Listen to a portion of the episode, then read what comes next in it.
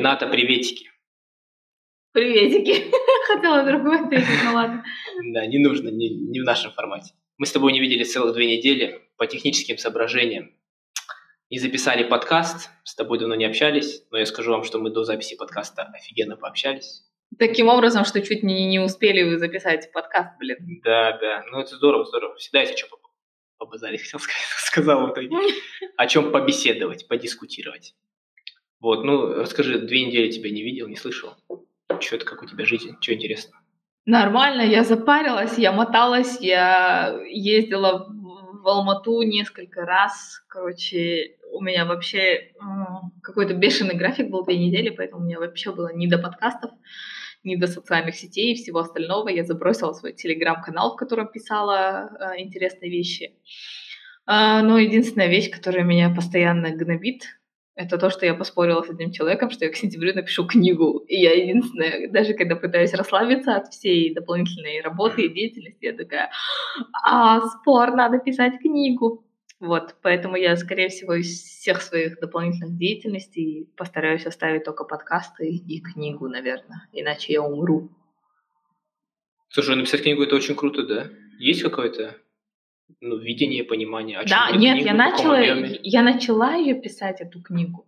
Я еще не понимаю до конца, какой концепт, потому что меня кидает из стороны в сторону. С одной стороны, я хочу писать про, а, про людей, да, про окружение, про нормальную жизнь, потому что, ну, всегда, наверное, все хотят, чтобы книги были такие интригующие, типа вот там телка была капец бед, бедной, страшной, жирной, стала богатой, худой красоткой, вышла замуж за Ди Каприо, да, и так далее. Но мне кажется, все упускают вот это понимание нормальной жизни, когда ничего не происходит такого, что, а, например, потрясает, да, там, ни, никто не умирает. Просто наступает какой-то период, когда человек не совсем удовлетворен, например, собой, да, или там окружением, или деятельностью. И на самом деле это наступает у каждого из нас. И это не какое-то фатальное событие, но мне кажется, о нем круто написать, потому что каждый испытывает это. Это одна часть. А с другой стороны, мне хочется написать очень умную книгу на основании всех тех книг, которые я прочитала, как по развитию самостоятельному, так по там, wellness вещам, по э, защите своих прав и так далее. Потому что вот последние книги, которые я читаю, у них реально они очень содержательны, у них огромный список литературы, которую они использовали, читали а, какой-то научной литературы, исследований и так далее. Я на них смотрю и думаю, офигенные книги, тоже хочу такое написать. Ну, слушай, круто, круто, но примерно две твои, скажем так, концепции и идеи, они вот очень смежные, как я понимаю. Ну, Если наверное, говорить да. про первое, что у каждого человека в жизни по-любому, каким бы он там ни был, крутым, да, успешным, у него наступает какой-то своего рода экзистенциальный кризис, mm-hmm. когда он чем-то недоволен, или кризис среднего возраста, да, когда он что-то хочет поменять или думает, что живет не свою жизнь, скажем так, и ты хочешь описать этот, эту проблему и примерно как стоит из нее выйти или поделиться своим опытом. Правильно понимаю? А, сори. Не только своим опытом, а э, опытом людей, которые вокруг меня. Потому что, ну, каждый по-своему, да, выходит из этой ситуации. Ну да, безусловно. Кто-то кардинально меняет свою жизнь, кто-то просто начинает искать э, смысл в тех вещах, которые он делает. Кто-то немножко меняет там свое отношение к здоровью, к телу, ну и так далее. То есть это все, наверное, это свойственно и женщинам, и мужчинам. А вот про вторую книгу, про какую-то умную книгу, да, ты прочитала множество книг по саморазвитию, по мотивации, по wellness и так далее учитывая, что вот в наше время очень много инфо-цыган, инфобизнесменов, которые вот нереально просто дичь толкают, и люди, главное, клюют и слушают, то есть на это есть спрос. А, есть ли какая-то принципиальная разница между тем, что уже есть на рынке, и тем, что ты хочешь написать? Вот, в этом и проблема, как бы и в первой, и, во второй, да, моей цельной идеи. Uh, очень много того, что хочется лично, да, достучаться, рассказать и так далее. При этом я тоже понимаю, что на рынке такое, огромное количество литературы, и, сори, но процентов 80, если не больше, такое говнище. И как бы не очень хочется писать еще одно такое же говнище, да, поэтому хочется написать книгу все-таки там, содержательно. Например, последнюю книгу я прочитала, предпоследнюю, и до сих пор я прям в диком восторге. Это книга по доказательной медицине Петра Талантова. Боже, это просто, мне кажется, э, книга, и кажется, я в предыдущих подкастах что-то... Ну, мы затронули эту тему, да. Это просто вот, это целый огромный труд. Это, не знаю, это как диссертация практически. И каждый человек эту книгу должен прочитать просто для самого своего развития и вот адекватности своей. А это является бестселлером? Нет, это не бестселлер. Вот замечаешь такую вещь, да, что в наше время не только в книгах, но в целом в любом виде творчества или какой-то деятельности бестселлером, хайповостью, да, обладают те продукты, которые за собой они не представляют большого объема труда. Да, и ценности. Да, то есть ты зайдешь, допустим, в видео в тренды Ютуба, там полное говно, а там, там больше количество просмотров и лайков. Посмотришь, там, не знаю, вот взять интервью Дудя, да, его вот эти документальные фильмы очень крутые, они набирают, ну вот, по его меркам небольшое количество просмотров. Другое mm-hmm. дело, когда он берет интервью у рэперов, где это несложно, по сути, они набирают десятки миллионов просмотров. И mm-hmm. в, то же, в том числе вот про книги. Ты вот сейчас говоришь про книгу Петра Талантова. А, безусловно, я уверен, что большой объем работы, большое количество изученных источников и потраченного времени, но при этом бестселлером будет какая-то книжка про мотивацию, где написано то, о чем каждый человек знает. И она продалась лучше, и человек заработал больше. И вот такая вот концепция очень плохая в современном обществе, что фундаментальные вещи люди не очень-то и высоко ценят. Они большую часть своего внимания и денег тратят на э, то, чтобы вот съесть образ. То есть создается красивая обложка, красивый образ и продается. И все. Слушай, вообще в тему, потому что э, последнюю книгу, которую я прочитала, она такая тоже немножко а, туповатая, да, маленькая, то есть небольшая книга э, российского автора Слава Баранский «Сомнения. Манифест для тех, кто готов выйти из зоны комфорта», кажется, называется. Э, название абсолютно такое попсовое. Книга тоже, да, попсовая. Но в книге есть а, офигенная мысль именно с точки зрения м, социальных сетей. Там автор вообще затрагивает социальные сети, а, питание, здоровье там, и общую адекватность. И вот по социальным сетям у меня как бы есть, да, зависимость все равно. То есть я могу там, если не ограничивать себя намеренно, я могу просидеть там в Инстаграме ну, не знаю, часа три могу в день просидеть, просто там скроллить, листать, зырить какую-нибудь да, фигню ненужную, котиков и так далее, особенно когда эмоционально устаешь. И э, я все не думала, почему я не могу отказаться да, от этой социальной сети, потому что ты всегда экскьюз какой-то делаешь себе, типа, нужно строить личный бренд, нет, я буду там выкладывать что-то, да, а в итоге ты просто скроллишь котиков на самом деле. При этом, например, от Фейсбука я отошла вполне спокойно. Вконтакте я в свое время убилась вполне спокойно. Инстаграм почему-то он не убивается. Инстаграм, кстати, не убивается у многих. Да, бесячий вообще. И в итоге вот этот а, Слава Баранский, он когда пишет про зависимость от соцсетей, он как будто бы залезает в твой мозг и на каждую твою отмазку пишет причину. И, короче, он э, пишет достаточно obvious вещи, что да, в Инстаграме все пытаются там, показать, насколько они крутые, да, но никто не выкладывает в Инстаграме, что, а, не знаю, у него тысяча тенге осталось, да, до зарплаты, и ему нечего есть, да, что, а, не знаю, а, у него там перхоть или геморрой, да, или да. то, что он э, там спит с проститутками, Это или вот что, то, что мы он вообще проститутка, да, и в так первом далее. выпуске нашего подкаста. Все создают себе образ виртуальный, а потом соответствовать этому образу стараются. Они становятся заложниками этого же образа потому что все их привыкли видеть такими красивыми, упитан... упитанными, красивыми, сытыми, стройными и так далее. Вот. Да, но при этом а, он еще делает такой акцент, что э, вот то, что ты говоришь, да, какие-нибудь там булшитовские видео в Инстаграме или там в Ютубе набирают огромное количество лайков. И он э, даже приводит статистику, что, например, там в LinkedIn ты делишься какими-нибудь умными статьями, и большинство офисных работников делятся статьями из Forbes или а, блин, как второй журнал там еще? Bloomberg, там да, разные. и Bloomberg.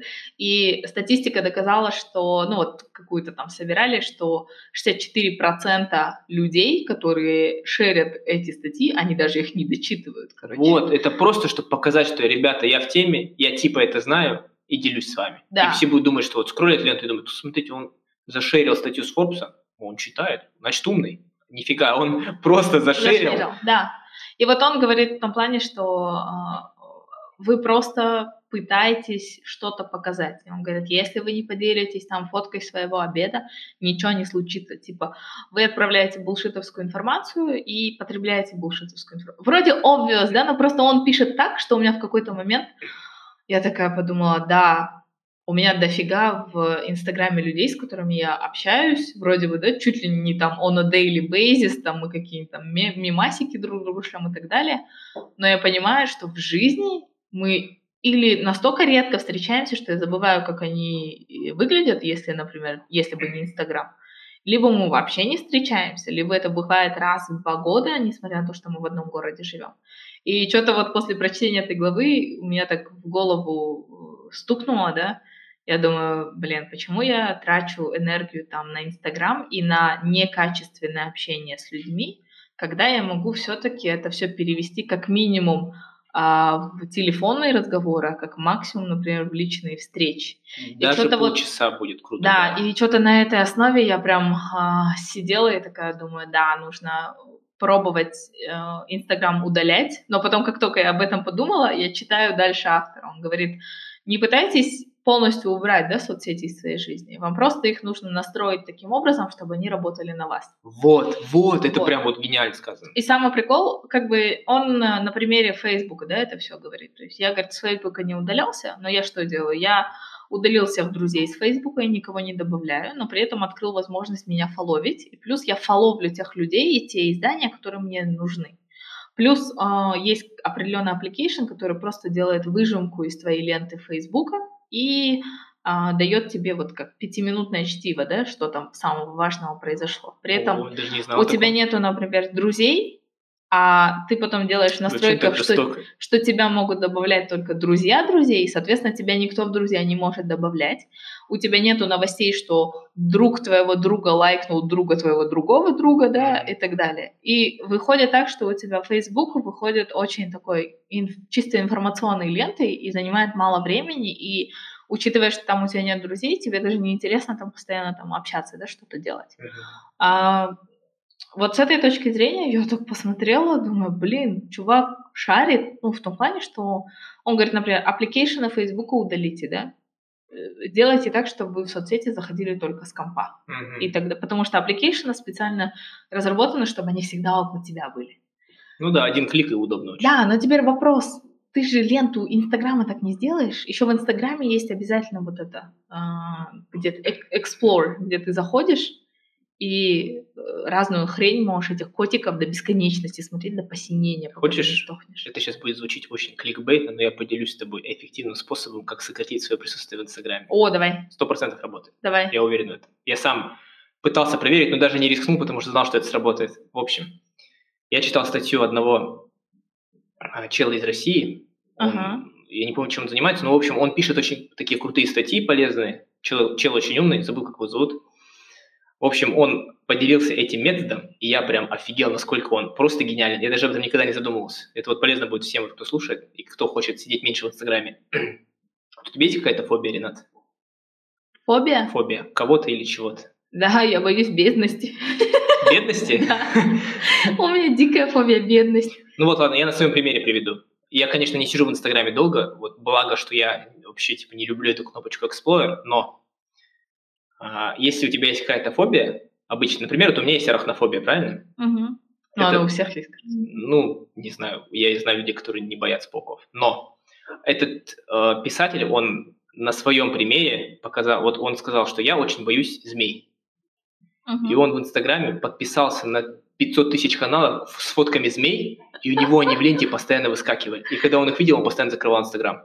Мне нужен Инстаграм бедных людей. Вот, и в общем, это реально работает. То есть он показывал скрины, у него в ленте и в сторисах одни змеи были. И он вообще, он из-за страха не заходил в Инстаграм вообще. То есть он сократил минимально просто. И вот со временем он настолько привык, потом он эти змеи удалил, но у него осталась вот это в мозгу привычка, что в Инстаграм надо заходить редко. И вот он тратит на Инстаграм, может, там, полтора-два часа в день. Но, блин, это когда у тебя есть фобия такая. Ну вот неужели у тебя нет вообще ничего? Там не боишься там ни пауков, ни раков, ни змей, там, ни каких-то ужасных насекомых? Нет, то есть смотреть я вообще могу бесконечно, я даже могу разглядывать. У меня даже у Ерки Жанки вон вся, весь Инстаграм в медицинских полухирургических аккаунтах, я даже в них там кровище, там гной выдавливать, селезенки там, ну ладно, окей. А, Фиг, наверное, это не будет действовать, кажется. Ну, в общем, если бы у тебя была какая-то фобия, тебе бы это помогло. Согласись, ну как ты думаешь? Метод, мне кажется, неплохой очень. Не, мне кажется, неплохо, да. В том плане, что... Ну, вообще, я думаю, наверное, если подписаться, например, на 500 аккаунтов свиней каких-нибудь, например, и чтобы среди этих аккаунтов там найти не знаю, фотку друга или еще что-нибудь, тебе нужно столько усилий приложить. Столько ты... свиней просмотреть. И ты думаешь, блин, нахрен надо. Вот сейчас, например, то, что вот iPhone э, делает ограничения по времени, с одной стороны, кажется, что это не работает, но, блин, это работает. Я, например, ставлю себе на Инстаграм 45 минут в день. Я провожу там, наверное, час в течение дня, но при этом после 45 минут мне нужно каждый раз заходить, вбивать пароль, и это настолько бесит, что настолько ты думаешь, лень, надо Да, вообще. я лучше не буду этого делать. Да, поэтому, ну, конечно, круто полностью избавиться. При этом, видишь, а, я не знаю, зачем я вообще захожу. То есть это просто отдых для мозга. Я просто скроллю, мне даже не интересно. Ты просто, твой мозг просто привык к этому. Да, я Он даже кайфует. там, не так, чтобы я на кого-то смотрела и там завидовала, да, кому цветы подарили. Вообще похер. Я просто смотрю на котов и собак, которые дерутся с котами. Кстати, возвращаясь к твоему тезису о том, что э, часто люди потребляют ненужную информацию, в том числе с Инстаграмом, да, угу. и какие-то шумы делают. Вот очень многие люди, они это знают, но не осознают. А это две очень принципиально, фундаментально разные вещи. Одно дело знать, да, много людей есть, которые знают, но они ничего с этим не делают. Поэтому как бы на жизни их ничего не отражается. Мне кажется, они конечную цель не видят. Ну, Может быть, и в том числе, да, потому что они не осознают. Смотри, говорят же, есть такая пословица, да, ты то, что ты ешь но никто не думает о том, что вот есть информация, ну вот а, абстрагируемся, ну, то, же самое. то же самое. Да. По сути, мы то, что мы потребляем. Ведь на том, какой ты человек, это сказывается очень много. Это то, что ты читаешь, какую музыку ты слушаешь, кого ты слушаешь, кем ты восхищаешься, какие фильмы ты смотришь. Это вот все нас по частям потихонечку формирует в цельное какое-то существо. Таким образом, очень многие люди не понимают, насколько важно потреблять только качественную информацию и при этом очень сильно фильтровать ненужные шумы. А вот шумами наполнено практически вот все соцсети. И это на самом деле, конечно, сложно, но можно постараться читать только то, что тебе нужно. А, там, смотреть только то, что тебе нужно. Конечно, расслабляться тоже нужно, но в таких вот умеренных дозах какой-то контент для себя найти, который тебя расслабляет. Ну, вот там какое-то определенное количество времени уделять этому отдыху, вот такому тупому деградирующему. Ну, э, для меня сейчас, например, выход э, деградирующий отдых я его смотрю на английском. О, кстати, я тоже. Потому что, с одной стороны, то есть, э, если Даже так делать, ты не тратишь это время свое, типа... На, на русском это реально guilty pleasure, да, например, какие-то там тупые мульты смотреть или еще что-то. А так, когда на английском, ну, во-первых, э, да, это немножко такое расслабление, да, ты разный булшит смотришь, но с другой стороны, ты все равно, у тебя голова работает, ты какие-то, не знаю, фразы, да, новые там подмечаешь для себя. Практикуешь, да. Немножко там, ну, короче, жопка у тебя не совсем расслаблена, да, ты такой, хоп, и такой усиленно смотришь тупой мульт. Да, я, например, да. Рик и Морти на английском я прям обожаю, я как свободная минута, например, есть, или я там готовлю кушать или еще что-нибудь, я прям ставлю этот, этого Рик и Морти, там офигенные сленговые диалоги. И, я и они очень раз... довольно сложные, кстати. И из-за того, что они как пулеметы разговаривают, уловить смысл порой очень сложно. Да, матов много там английских. Да. Ну, я говорю, в этом плане, наверное, вот для меня пока выход такой. Я думала, наверное, может, в Инстаграме тоже нужно, а, если на вот эти все а, развлекательные штуки подписаться, прям подписаться там на английском, например, да. Или там, если ты учишь какой-нибудь итальянский, французский, подписаться на французские, не знаю, мимасики и там убиваться, смотреть их, не врубаться, да, и так далее. Ну, как выход, да.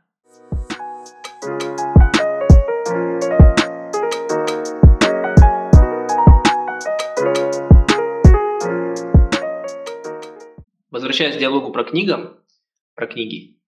Nice окончание поставил. Вот. Есть ощущение, что сейчас книги пишут все, кому не лень. Этих книг стало так много от вообще неизвестных авторов. Если раньше, я помню, ну вот даже в моем детстве были, был какой-то костяк зарубежных авторов, и написать книгу считалось каким-то ну, неимоверным трудом. Это прям к нему готовились. Книги писали несколько лет. Вот вспоминая все великие эпопеи, саги «Властелин колец», сколько писал, да, там Толкин. А, Джордж Мартин сколько пишет одну там книгу про «Игру престолов», там люди охреневают просто. Да Гарри Поттер даже. Гарри Поттер сколько писали, да. То есть это вот разница между, например, Дарьей Донцовой, которая там, просто как с пулемета стреляет своими романами, а, что вот фундаментально писатели – это очень тяжелый труд, это люди очень интеллектуальные, философские, может, даже в какой-то степени мазохисты, потому что они там, ну, думаю, ты слышала, часто там какие-то там заречные домики уезжают, чтобы там никто их не беспокоил.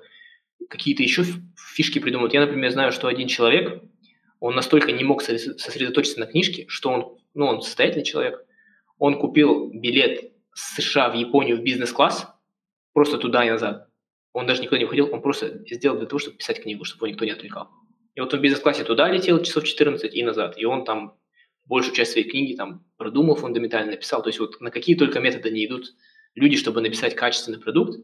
А сейчас не, ну, любой вообще, любой вообще. вообще человек, который, не знаю, он даже может в этой сфере вообще не шарить, он просто пишет книгу и такой, знаете, у меня вот есть книга, вот ценность написания книги немного упала как будто бы. Ну, сори, сейчас э, легче выпустить книгу. Например, банально, да, я думаю, ну, во-первых, я безумно боюсь, что я сделаю какую-то книжку, которая будет говнищем страшным, да, я тогда не буду ее вообще ничего публиковать и так далее.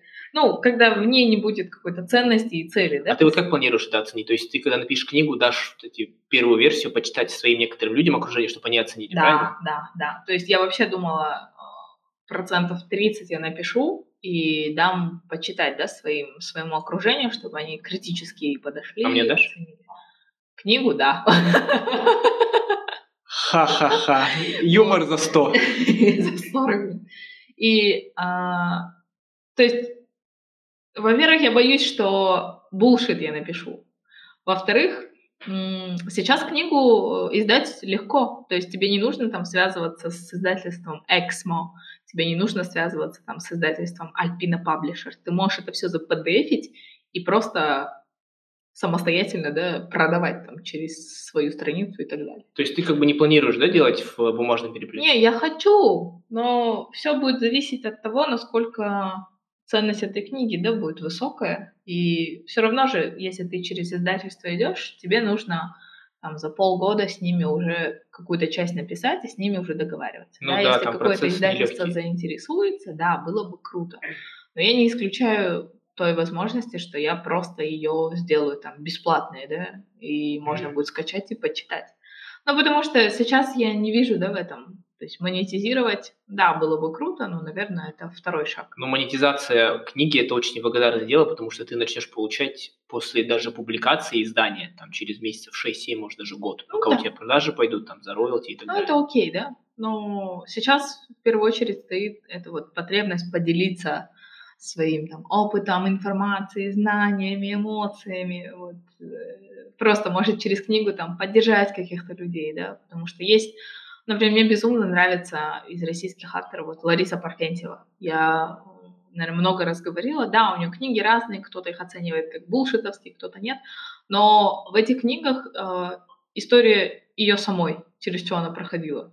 И мне кажется, большинство... Ну, это определенно не мужская книга, я бы сказала, да, то есть это больше по такому чтению, по характеру она женская. Девчонки, наверное, себя там многие найдут в этой книге.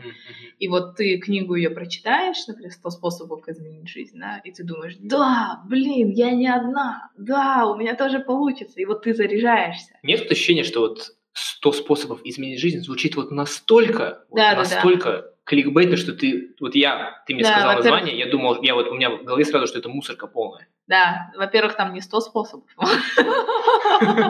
Сколько, сколько длилась столетняя война? Да, и, например, и, например, у нее книга, ну, я бы не сказала, что она булшитовская, она берет, у нее огромный список литературы, на основании которой она эту книгу писала, да, очень много каких-то а, ну вот сжатых, сжатого содержания разных авторов. То есть это тоже такой труд.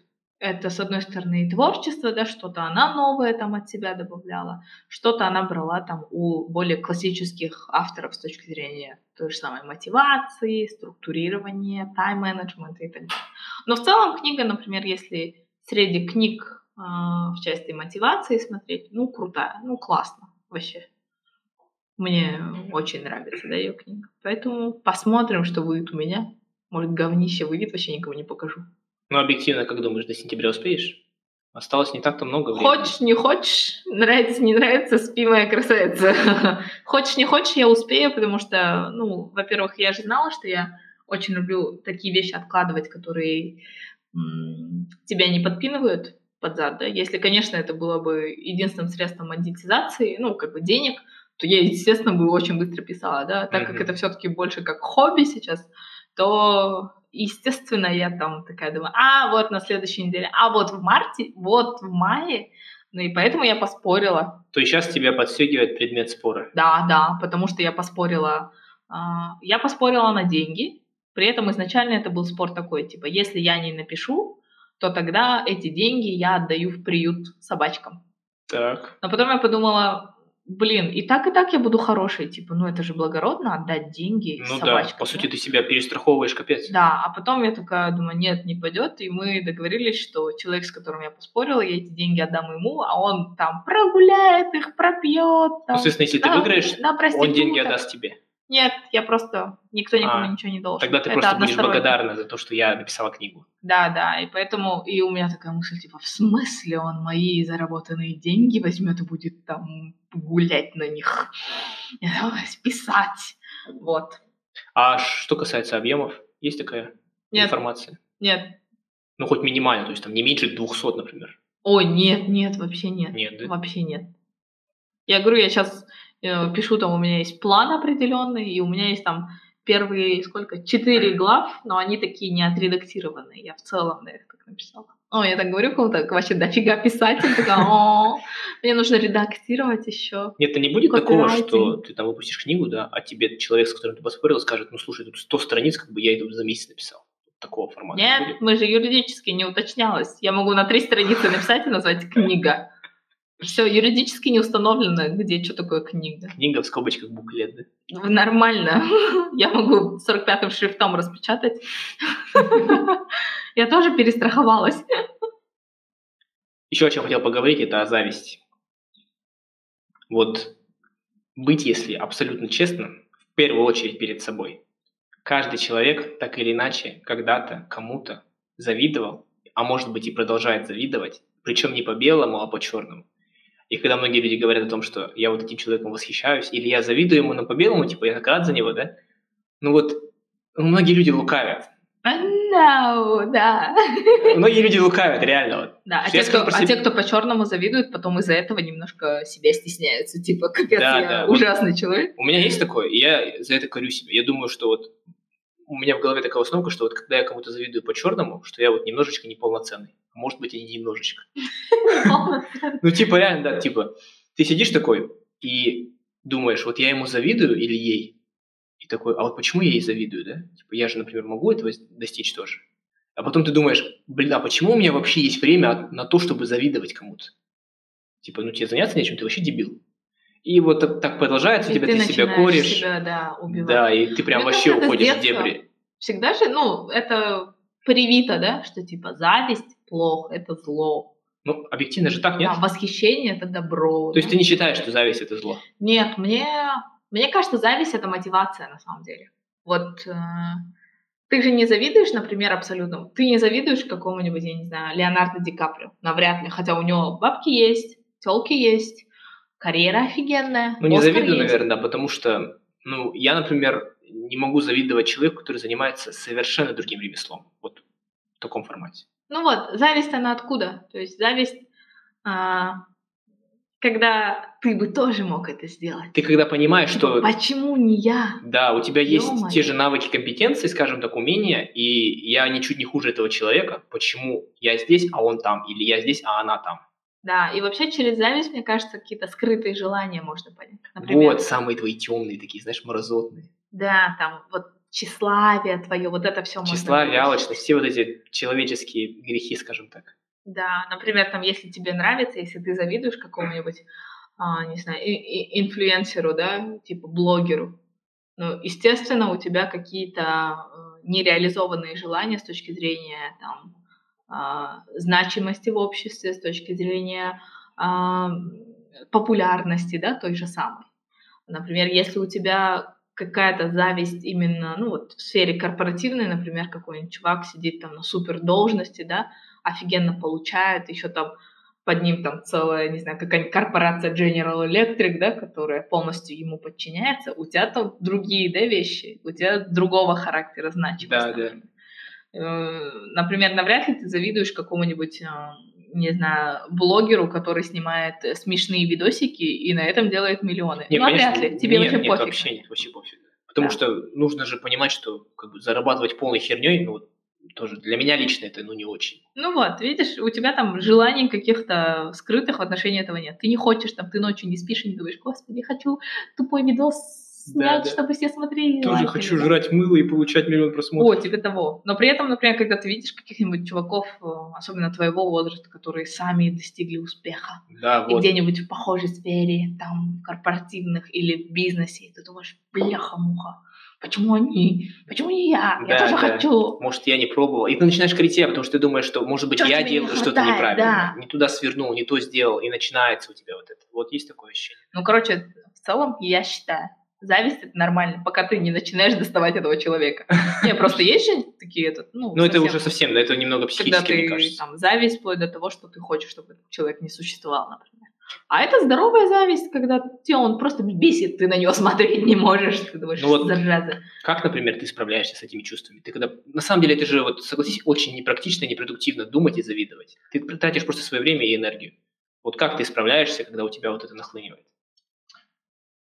Я начинаю просматривать аккаунт этого человека в соцсети. Тебе хуже не становится? Нет, я смотрю и думаю, блин, капец, она классная, блин, вот и я тоже смогу, давай, давай, давай, ты сможешь, йоу мне это вот реально, для меня это вызов прям. Я не mm-hmm. так, что я смотрю на нее и думаю, там, типа, на нее. Я, у меня есть, да, предмет зависти, и уже все знают, да, что я безумно завидую этой, как ее?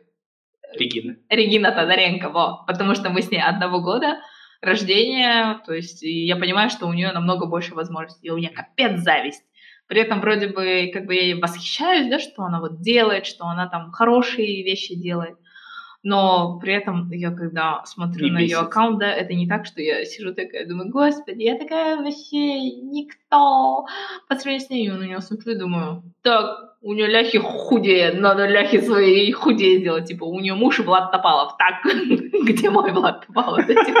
Нет, типа того, что я начинаю себя прям подхлестывать типа, видишь, там, она вот такие, особенно там, когда она социальные проекты или она участвовала, какой-то был проект именно с точки зрения ну, вот, принятия себя для девушек, да, и я смотрела и думала, блин, как круто, у нее там есть аудитория, каких-то там миллионы подписчиков, и она может такие позитивные вещи реально менять сознание людей, особенно вот этих щеглух, да, которые там по 15 лет и которые до анорексии себя доводят, да. Mm-hmm. И я думаю, блин, я бы тоже так хотела, да. И вот для меня это мотивация, я прям подстегиваю себя, думаю, да, давай, тебе нужно работать, тебе нужно больше. Надолго вот хватает такого заряда, прилива мотивации? Или вот, знаешь, час проходит, такая, да, нормально, пойду пожру, все окей.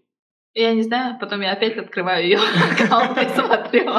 Я жру и открываю ее аккаунт, чтобы да, перестать. потом я еще смотрю, она еще и поет. Я думаю, блин, зараза, она еще и поет.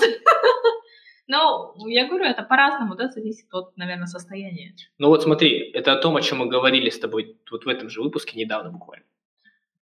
Ты смотришь ее Инстаграм, а в Инстаграме все люди выставляют себя идеальными. Да. Ты же должна понимать, что у нее тоже есть проблемы, что она там тоже может быть, знаешь, там страдала небольшим ожирением, там у нее живот появлялся, что она там, я не знаю, у нее тоже есть по-любому изъяны, у всех людей есть изъяны, она просто этого не показывает. Понятно, но ты же завидуешь как бы не целиком человеку, ты же завидуешь. Я, например, вот конкретно понимаю, что с этой зависти у меня не закрытые гештальты и вот эти желания, это вот та же самая популярность и возможность влиять да, на что-то и возможность именно финансовая какая-то. Нее еще по черту, какая у нее там задница, жирная, не жирная, да, там, сколько у нее было мужей, как у нее в личной жизни, вообще.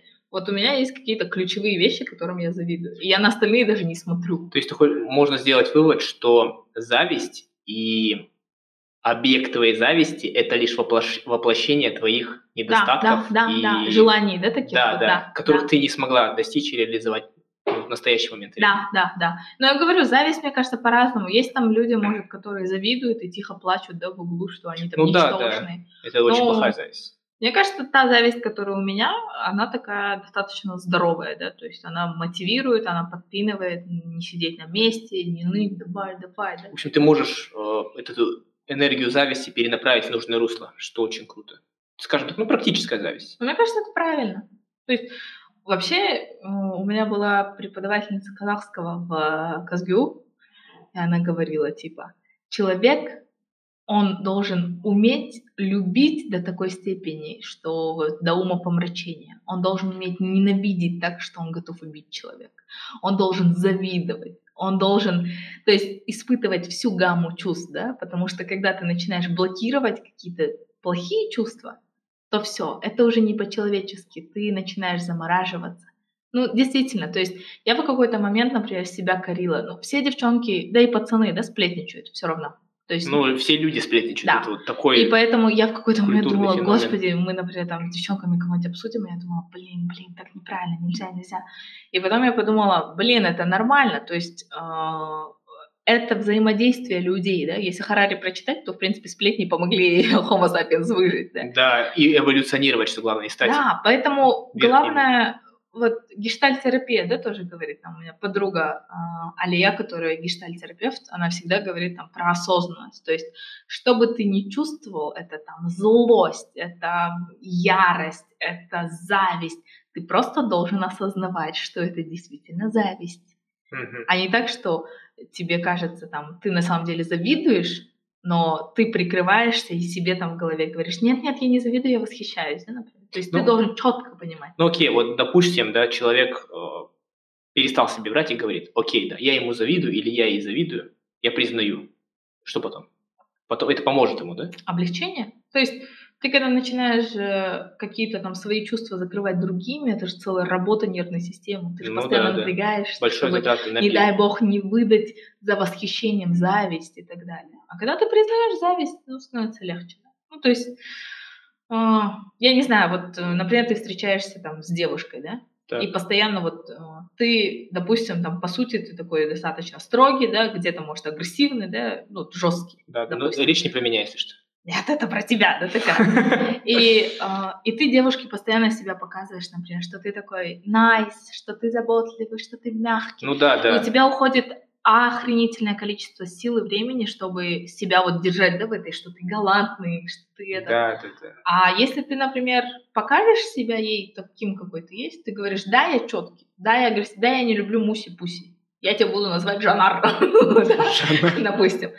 И может ей тоже окей. И тогда все становится очень clear, да? Ну да, в этом случае взаимоотношения лучше будут. Да, может, она тоже там прикидывалась, и потом она говорит, а, и на карты присела, слушай, наконец-то. Слушай, Канна, я тебя буду называть Канной, не Жаном, все понятно?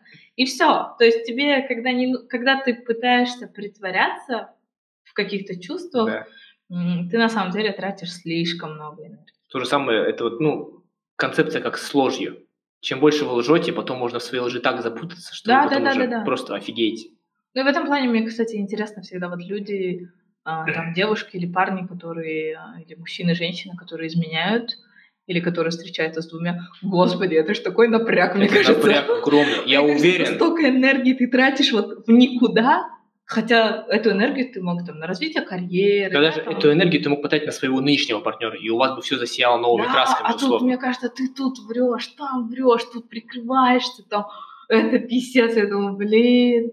Это, мне кажется, нужно быть супер неленивым, чтобы так делать, потому что мне писец, мне кажется, это настолько сложно. А прикинь, если еще забраться где-нибудь, это вообще жопа. Да, запутался где-нибудь вообще.